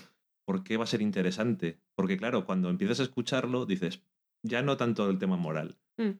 ¿Por qué va a ser esto entretenido de escuchar o interesante? ¿Por qué voy a querer escuchar el siguiente? Y la respuesta al final es... Sara. Sara. Sí. Porque es que, y esa es una de las claves yo creo, que es que este programa no existe si no es por ella. Pero no solamente por que, porque haya querido hacerlo. no solamente porque haya querido hacerlo y su voz es de una forma en concreto, porque también hmm. si fuera una voz distinta a lo mejor hmm. no encajaba todo. Que es su punto de vista, que, tiene un punto de vista, que tiene un punto de vista que es el suyo hmm. y que descubres la, te cuenta las cosas según las descubre o pone conversaciones y sus expresiones naturales y su forma de presentar eso, eh, una, un caso según lo va investigando, pero claro, no, obviamente, no, diariamente según voy haciéndolo, no, porque realmente no tendría estructura y no había Dios que lo escuchara. Eh, han tenido tiempo para estructurarlo y nos han ido contando las cosas más o menos como ellos se las han encontrado o, o ya con una perspectiva desde el presente, pues más o menos con, con, un orden que fuésemos entendiendo todo lo que implicaba el Claro que decía Sara eso de que si han, en ciertos momentos cuentan unas cosas y no otras, es porque a veces tienen sentido y a veces no. Mm. Si esto tiene sentido si no te cuento lo otro, entonces han conseguido muy bien estructurarlo de tal forma que tú, bueno, nosotros no podemos habernos apuntado igual un nombre o algo, pero realmente no necesitamos un mm. resumen del caso. No. Sabemos cuál es el caso, sabemos eh, qué es lo que la fiscalía tenía a su favor, qué es lo que tenía el abogado a su favor y qué es lo que no usó, las coartadas, cómo funcionaban lo sabemos todos los datos casi mejor que en una serie. Sí, es que parece que si entras a la web sin ver el podcast y ves el timeline o todos los nombres de los personajes y está en inglés y son casos y son términos legales, vas a decir es que no me voy a enterar, pero te lo van contando de una forma y te van repitiendo nombres que ya la los, como los dos o tres primeros episodios cada vez que entra Adnan te dice este es Adnan, ya después no, ya y, y, te quedas ya con quién, quién es cada quien y, y, qué papel jugó. Te quedas, no sé, está muy bien construido. Y Sara, una máquina. la admiro tanto, la extraño mucho. Bueno, em, yo creo que ya vimos la estructura que tenía, la, hemos mezclado todo un poco, porque tenía aquí luego hablar de que habíamos, que habíamos aprendido, que nos había hecho reflexionar, yo creo que lo hemos ido sacando conforme íbamos hablando. Sí. Entonces te digo que esto era, era, ponerse a hablar de los momentos y las cosas. ¿O tienes algo por ahí pendiente, Vanessa? Hombre, yo había apuntado una cosilla más eh, y que nos lleva, nos lleva a esto que estábamos hablando, del, del subjetivismo de Sara, ¿no? De la investigación, de sus reflexiones, sus suspiros, sus expresiones, ¿no? Y es que en el último episodio, eh, le pregunta a Sara, entonces, ¿no tienes un final? Entonces, es, es una pregunta que te pone la piel de gallina, no solo por el tono que él emplea, eh, sino porque te das cuenta de que, de que él como que también ha depositado todas sus esperanzas en esta investigación. Pero es que además eh, te hace sonreír. Sí. Porque ella mm, eh, le contesta con un, un suspiro y dice, I don't know, como ella dice, no, no sé. Y, esta pregunta, esta, eh, y además que es Adnan, que es el principal implicado, eh, bueno, aparte de Hey, que la pobre pues ya poco tiene que decir, sino que, verbaliza una sensación que nos ha estado acompañando a lo largo de, toda la historia, que es que Sara no es solo uno de los personajes, sino que es el, el personaje principal de la historia, porque de nuevo volvemos al tema de que la historia es la historia de la investigación, no de que ahora Adnan se quede en la cárcel o salga. Y es una sensación que no solamente tiene consciente o inconscientemente quien escucha el programa, sino que nos estamos dando cuenta que Adnan también, porque le dice, tú no tienes un final, no chato, el final es para ti. Sí. Y es como que, que todo, todo depende de Sara. Mm. Y, Es, es, la clave del programa eso y el montaje. El montaje yo creo que es la clave del éxito de, este podcast. Todo, la música y los silencios sobre todo, es algo que a mí siempre me fascinaba. Y bueno, y cómo el uso de las entrevistas, cómo te, explica después si la entrevista no se ha entendido bien o cuando elige leerlas porque hay mal sonido. O cuando saca un audio de una entrevista en la que hablaba ella y enseguida habla ella después aclarando alguna cosa como este mismo de que le dice, entonces no tienes un final y después ella dice, nos dice a nosotros, sí tengo un final. Como, porque en el principio del programa, a ver, no os asustéis. Y en realidad ella sí tiene una, una conclusión, o sea, la investigación que ella ha hecho ha aportado todos los datos que había encontrado. Con esos datos, él no debería estar en la cárcel y además ha contribuido para que su caso siga adelante, porque es ella quien ha contactado con esta gente de Innocence Project. Pero una pregunta, ¿la segunda temporada de Serial irá sobre otro caso o sobre este mismo? Sobre otro, siempre una historia diferente. O sea que si de ahora en adelante lo que sepamos sobre Hernán nos tendremos que buscar la vida.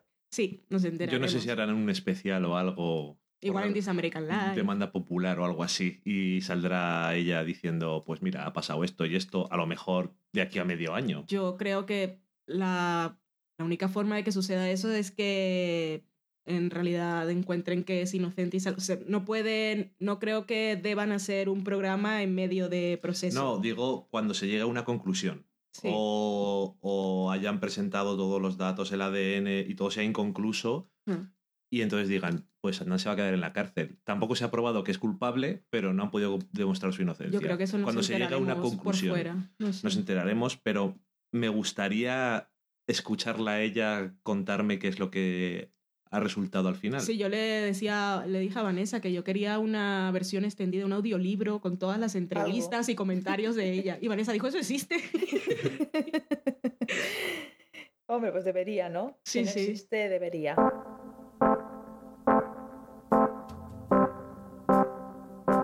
Que con Vanessa estuvimos los últimos programas que ella iba al día, los íbamos comentando a la mañana siguiente y ya hablamos de algunas teorías, pero bueno, lo, de Vanessa, lo que, la sensación, bueno, puede contarla ella, pero su sensación primaria al acabar fue esa de tristeza, de, cosita de si él en realidad era inocente.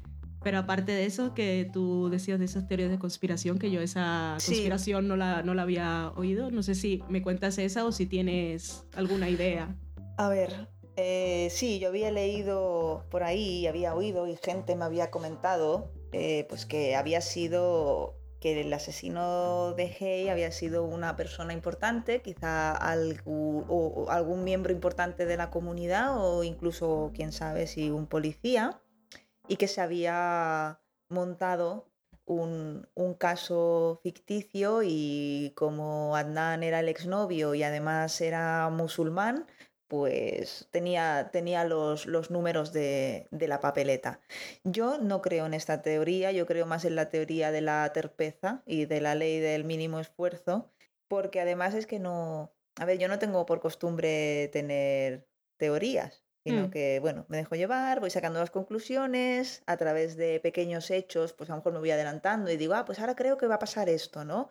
Pero no tengo la, como decía la tal Deirdre, eso de bigger picture, Sara. Bigger picture. Yo eso no, no, no tengo la bigger picture. Pero bueno, ya que me lo habéis pedido, yo mi teoría es que Andan no fue, que probablemente fue otra persona de la que no hemos oído hablar y que Jay vio algo. Y tampoco creo que fuese Ronald Limur, este señor que se suicidó, tampoco lo creo. Creo que fue otra persona que todavía no se sabe algún conocido de Jay. Jay, no, Jay lo vio, no quiere chivarse por miedo o no quiso chivarse por miedo a represalias. Lo que pasa es que esta teoría mía, así improvisada, pues tiene un gran agujero, que creo que también es otro de los grandes agujeros de la historia, que ya lo hemos comentado antes, que es por qué Jay se autoincrimina de una manera tan bestia. Y, y no sé, yo creo que, que es porque probablemente es cierto que hizo lo que dijo que hizo, pero no con Adnan, sino con otro tío. No lo sé. Que eso viene lo de la declaración del compañero de trabajo del último episodio, que decía que recordaba que él estaba súper nervioso. Y claro, después de 15 años, este tío que ya ha oído el podcast o sabe de qué va, pues dice, sí, yo creo que me dijo que era del Medio Oriente, esas personas, porque él en realidad sí parecía que estaba nervioso por algo, aunque también decía que se inventaba muchas cosas, pero bueno.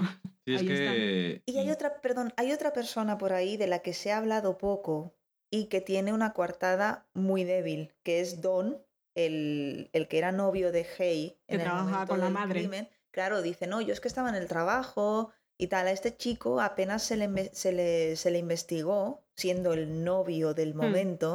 Porque tenía una coartada que era que estaba trabajando. Pero es que la persona que dijo, sí, este chico estaba en su lugar de trabajo, no era otra persona que su madre. Hmm. No sé hasta qué punto, que no quiero decir que la madre mienta, pero a lo mejor se tendría que investigar un poquito, se tendría que haber investigado un poquito más a este chico. Que luego es curioso cuando sale eh, Don hablando en el último episodio y dice que el fiscal le gritaba por no dejar mal a Adnan. Exacto. Porque no por... parecen más creepy. No nos gusta tu declaración porque parece una persona normal. Inútil. Sí, sí, sí. Es, todo muy raro. Pues yo, de... Perdona. Sí. No, no, no, iba a comentar eso, ¿no? que, que hay dos hechos determinantes que, que, no que nos demuestran, sino que nos corroboran algo que ya sospechábamos, que es que el sistema está corrupto, ¿no? Hmm. En primer lugar, lo que hemos comentado antes, que la fiscalía proporcionase un abogado a Jay, y en segundo lugar, lo que estaba comentando Dani, que el fiscal gritase a Don de esa manera porque no estaba hablando de Adnan en términos que lo dejasen como un psicópata y una persona terrible. Hmm. Y yo creo que más que teorías, mm, que sí, que es normal que no nos hagamos teorías, el, el, programa este lo que nos ha hecho es reflexionar o ver corroboradas nuestras sospechas de que, de que hay mucha podredumbre entre, entre los organismos oficiales y desgraciadamente pues no solo en el estado de Maryland, que es donde tiene lugar la historia, Sí. Sino que, que, todo está podrido y que puede ser que sí que sea una gran conspiración para, para ocultar a alguien que está muy mal, como que puede ser también que, que no tengan ganas de trabajar y han dicho, pues tú, pa'lante, que también está igual de mal. O sea que, pase lo que pase, vamos a quedar jodidos con este programa. Sí, yo, yo durante, el, durante el transcurso del podcast no tenía teorías, ninguna. Y después del último, y después que vimos de Case que ahora creo, creo que te comenté a ti, Vanessa, pero no te hablé más. Y ahora nosotros que lo hemos visto comentaremos un poco. Y con lo que nos contó Sara en el último episodio y la perspectiva así más grande, mi idea, mi, mi, idea primaria fue esa, que todo habían sido invenciones de la fiscalía, por, esa, por eso que ya hemos visto en varias ocasiones, incluso en The Good Wife, de que en realidad lo que quieren es cerrar casos, les da igual quién sea el culpable o no es la gente que trabaja para nosotros, y, y que yo no pienso en una gran conspiración, sino en un vamos a vamos en una bueno, lo que yo pensé, sí, lo que lo que yo pensé después de lo que nos contó Sara es que sí podía haber sido el hombre este y este, a ver, o cualquier otro, un posible sospechoso que se nos ha escapado de la cárcel, no, no se nos ha escapado, lo hemos dejado salir, no nos vamos a echar este marrón encima. Vamos a encontrar un culpable. Pues Don era rubito y era el novio, este no. Ah, mira el otro, musulmán. Aquí podemos inventarnos algo. Jay porque igual Jay puede haberlo visto y por eso saber dónde estaba el coche y haber inventado todo con ayuda de la fiscalía, o puede que lo hayan cogido porque era delincuente, bueno, este tenía cosas con drogas, igual lo cogieron, y tú, que conoces a este chaval, no sé. Sí, yo es que realmente teorías durante... La única teoría es que Adnan no había sido. Pero es que es todo o sea, que no haya sido y que lo ha matado alguien que no aparece en el podcast en ningún momento. Pero claro, ¿qué puedes decir aparte de eso? Pues mucho más, ¿no? Porque no hay nada más. Pero es que, claro, con, con los datos, con las pruebas que hay en contra de Adnan, parece eso como mínimo extraño y todas las inconsistencias. Es que todo lo de Jay es muy raro. Sí. Y entonces sí que las cosas que ocurren con él y las veces que cambie su testimonio y que la fiscalía le da igual hasta que mantiene una versión que les viene bien y que, diga lo que diga, no va a ir a la cárcel. Que no vaya a la cárcel, que le proporcione un abogado y todo eso. por, si no te hace sospechar que se lo ha inventado la fiscalía y se lo han dicho que lo diga él, por lo menos que han visto que con su declaración más o menos como les venía bien, podían condenar a alguien y se acabó. Mm. y luego, está Denisha Cole. The Bad Call. Ay, por favor, lo de... Lo de, lo entendisteis, lo de, Denisha Cole? Porque yo... sí, al final, al final la idea la idea es, esta llamada era importante porque... Demostraba que, ya, que Jay y Adnan estaban, juntos, en ese momento, ¿no? Porque, porque es la única persona que conocía a Adnan que a Jay no. De todas de las llamadas que se habían hecho del teléfono, de los teléfonos estos, ya no sé si era el de Jay o el de Adnan, pero de las llamadas que se hicieron cuando estaban juntos, eh, Nisha era la única que conocía a Adnan. Las otras podía haberlas hecho simplemente Jay. Entonces, claro, si vamos a desmontar por qué ella iba a llamar a Nisha, entonces es culpable. Si ha llamado a Nisha es porque la ha llamado a Adnan y si ha llamado a Adnan es porque estaba con Jay y todo concuerda. Esto, este era lo que, lo que le ponía la culpabilidad sobre Adnan. Y la explicación es que bueno, se pusieron a buscar en los contratos de telefonía de la época si haciendo una llamada no contestada te, la podían cobrar. Sí. Y en teoría sí, si timbraba mucho. E-, era una posibilidad. Es, una posibilidad, pero de eso van los, los casos judiciales. Exactamente. Que, que algo sea posible o no. Que hay una alternativa a que él llamara. Y luego también decía que a lo mejor esa conversación había ocurrido que Nisa, a Nisa la había pasado con Jay, pero otro día. Sí. Distinto. Porque Nisa sí recordaba haber estado con Adnan y la había pasado a Jay, pero podía haber sido ese día u otro cualquiera. La otra historia es que hubiese, se hubiese saltado el buzón de voz, que ella confirmó que no tenía, porque eso a mí me ha pasado mil veces, lo de la llamada del ojete. yo he llamado a un montón de gente que me dice, ¿me has llamado? Yo no. Y después miro, ah, pues sí. Pero yo no he llamado, sino que se me marca solo en el móvil, en el bolsillo. Puede pasar. puede pasar. Y entonces puede pasar. Todo puede ser. Y esa conversación en el último episodio entre ellas también fue, y las que habrán tenido, que también las quiero escuchar, también hay viendo ellas todas las teorías, todas las posibilidades y Deina diciendo, es que este chico pues tiene mucha mala suerte. Si es así, si es inocente y le pasó todo esto, tiene muchísima mala suerte. Puede ser.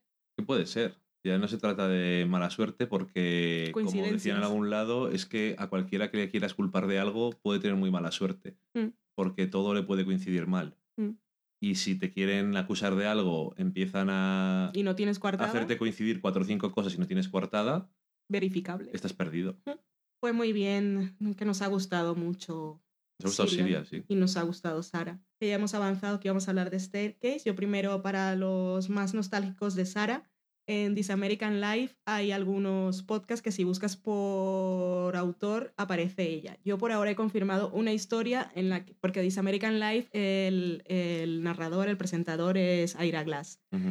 Y ella puede que sea simplemente productora en los episodios que aparecen allí, porque ella trabajó ha, ha, trabajado y sigue trabajando con él desde hace muchísimos años. Y, pero he empezado a escuchar uno en el que sí, después de ocho minutos o así, empieza Sara, que me emocioné cuando venía caminando del trabajo, porque es la misma de siempre. Es el episodio número 492, que se llama Mr. no me acuerdo el apellido, Mr. Apellido y Mr. Hyde. Y la historia es, eh, de lo poco que he escuchado, eh, un doctor en Estados Unidos que pues digamos que aquí como cuando te asignan plazas en otro pueblo, pues lo asignan a una clínica así en un pueblo, una clínica rural, y él llega y tal, y se da cuenta que tiene, eh, su apellido es el mismo del doctor que había estado ahí antes, y la misma especialidad y todo. Que cuando hizo la entrevista para eso le dijeron que si no le molestaba y tal, y él me da igual. Y entonces cuando llega allí, pues se da cuenta que este doctor que tenía su mismo apellido ahora está en la cárcel porque asesinó a su padre y entonces cuando la gente llamaba por teléfono a la clínica para pedir hora, le decían, bueno, por la tarde no tengo, pero tengo por la mañana con el doctor, voy a decirle Martínez, con el doctor Martínez. Y la gente decía, esto es una broma de mal gusto. Claro, el asesino.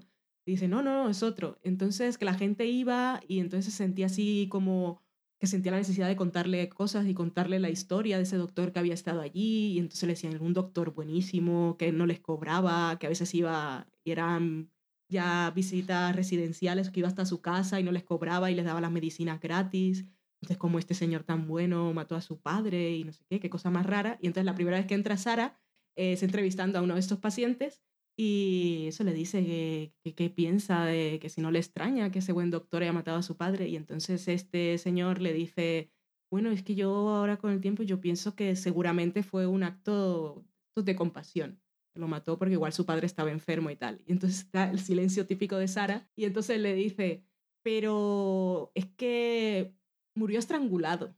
Si este señor era doctor, ¿no cree que podría tener acceso a algún tipo de medicamentos que pudiera proporcionarle a su padre una muerte más dócil? Y dice el señor, estrangulado, no lo sabía. Y me acordé tanto de Serial. Y yo, Sara, Sara, sí lo necesito. Pues eso, el 492, ahí está. Ahora tendré que escucharlo. Mm. ¿Y de Staircase? Habla, cuenta tú, que yo estoy pues resfriada y me quedo sin voz a veces. The Staircase es un documental que ganó un Peabody Award, que está hecho por el director francés Jean-Xavier Delestrade y que trata una cosa que ha servido, que también sirve un poco de inspiración a Serial, como han dicho ellos, y es eh, un caso muy, bueno, muy curioso. Eh, el documental se puede encontrar en un formato que es de documental de dos horas. Pero es para tele. Pero eh, se emitió en Sundance Channel en ocho episodios de 50 minutos. Y os aconsejo que mejor lo veáis en el formato largo. Esto es un documental que no tiene narrador y es un documental en el que simplemente eh, estamos viendo qué es lo que pasa según se va desenvolviendo el caso. El punto de partida es el siguiente. Un, en un pueblo una ciudad pequeña, un novelista que una vez se había presentado para ser alcalde y estaba casado con una mujer. No voy a entrar en muchos más detalles porque la vida es muy complicada. Mm. Y tenían hijos y tal. Y bueno, un día eh, este hombre llama al 911 a emergencias y dice que su mujer se ha caído por las escaleras y, y no sabe qué le pasa, que hay mucha sangre. Vuelve a llamar, que respira todavía, creo que sí. Y cuando llega la ambulancia, pues está muerta. Y entonces dice él, pues muy tristes todos, tal, y de repente, cuando está la policía allí, pues viendo lo que ha pasado, en cierto momento deciden que esto es un asesinato. Y entonces le cogen a él preso como eh, sospechoso del asesinato de su mujer. Y el documental lo que hace es, desde ese primer momento, seguir al equipo de abogados, también algo con la fiscalía, mm. y estar allí. O sea, no hacen mucha. Hay algunos momentos de preguntas y tal, pero casi todos son momentos de ver cómo funciona el sistema, cómo funciona la defensa, cómo investigan. Cómo investigan, cómo construyen el caso y después vemos el juicio. Y vemos el juicio que dura cincuenta y tantos días. Es una cosa impresionante. y vemos eh, todo desde un punto de vista muy humano, el abogado que tiene él, eh, el acusado porque le dejan salir bajo fianza, la familia y cómo la fiscalía intenta destruir al acusado como persona, Mike Peterson. Eh, Y bueno, empiezan a sacar todo tipo de cosas sobre su vida y presentan el caso. Y bueno, en fin, es muy... e, Es distinto porque no tiene No está Sara. como hemos dicho, primero no está Sara, pero tampoco tiene a una Sara. O No sea, no tiene ese punto de vista, sino que es muy objetivo en el sentido de vamos a ver qué es lo que está pasando y lo vemos. Pero está grabado con mucha intención y está grabado siempre enseñándonos a lo que están haciendo ciertas personas, las caras que ponen o las reacciones a ciertas cosas o ciertos momentos que parecen como muy triviales, como por ejemplo un momento que está el abogado preparando el juicio el día anterior en el juzgado e intenta eh, controlar, pues está con el técnico del ordenador, con el PowerPoint, Sí. vamos. Y entonces cuando diga esto, que salte esta diapositiva. No, pero mira, ¿ves esto que sale cuando el cañón está apagado? Esto no quiero que salga, porque esto distrae. Esta no es la diapositiva. Y luego entra el guardia que trabaja en el jurado. No vamos a ir en media hora. No he preparado. Es una tontería, pero dura igual un cuarto de hora Mm. y es como también para transmitirte esa parte de lo tedioso que es el trabajo, pero también la preparación que lleva y todo eso que os hemos comentado antes de eh, los fiscales lo que quieren es conseguir una condena y ignorar otras pruebas, crean su propia teoría, vemos al jurado cómo la va viendo, vemos a los testigos y no voy a deciros cómo acaba ni nada, que no busquéis mucho en internet porque también Mm. está, pero también me sorprendió. Porque al principio fue como, bueno, pues documental, pero también engancha de una forma extraña. Pero era el efecto serial. Es el efecto serial, sí, pero todavía no habíamos terminado serial. No, pero lo buscamos porque en una entrevista decían que había sido referencia más o menos para construir la estructura. Creo que estamos en el parón de serial. Sí, el de Acción de Gracias. Y como que nos lo vimos así bastante de maratón. Ujú. Un día no deberíamos haber visto tantos porque teníamos que levantarnos al día siguiente, pero lo vimos. y, y la verdad es que está muy bien y te ayuda también más a comprender, en este caso más que serial, a comprender cómo funcionan eh, los abogados defensores, todas las cosas del juicio, cómo se preparan todas las cosas y luego que como todos los buenos documentales o que al final acaban sacando algo, tiene un personaje, entre comillas, principal Mm. que es muy peculiar. Entonces, eso es lo que ayuda también a que sea todo más ambiguo o sea todo más extraño o tenga una atracción que no sea un caso normal y corriente.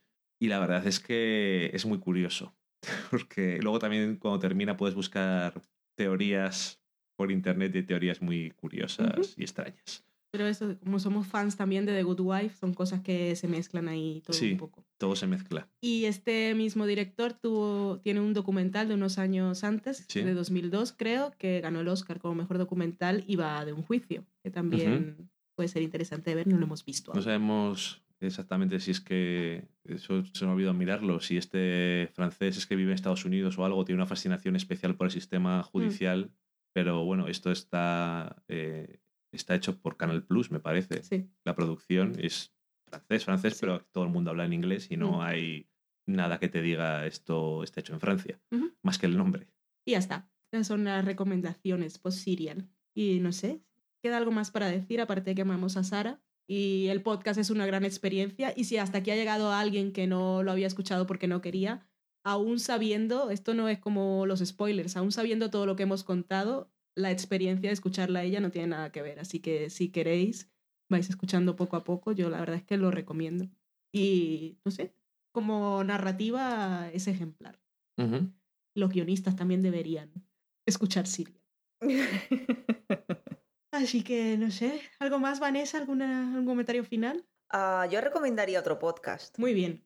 Vale. Yo me he enganchado tontamente y absurdamente a un podcast que me dijo Valentina, es de tecnología, pero no lo es. Ajá. Quiero dejarlo claro de antemano.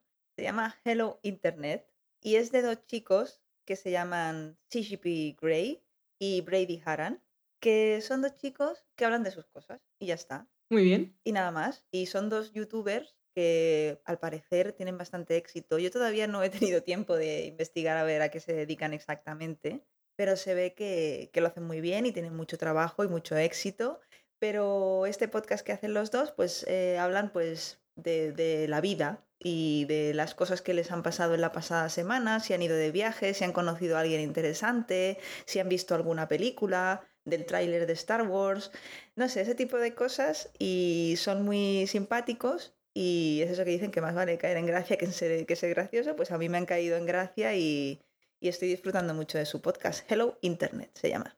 Pues ahí queda la recomendación. Yo es que ya estoy con la nariz que no puedo hablar, así que os agradezco a todos que nos hayáis escuchado. Feliz año, un beso y despedid vosotros. Antes de que Valentina explote, los demás podemos despedirnos. Muchas gracias, Vanessa, por compartir Serial con nosotros. A vosotros, tenía muchísimas ganas de, de hablar del podcast este porque en mi círculo nadie lo escucha. Solo Esa es la... puedo hablar con Valentina por WhatsApp y con Romina por email y, y es muy triste.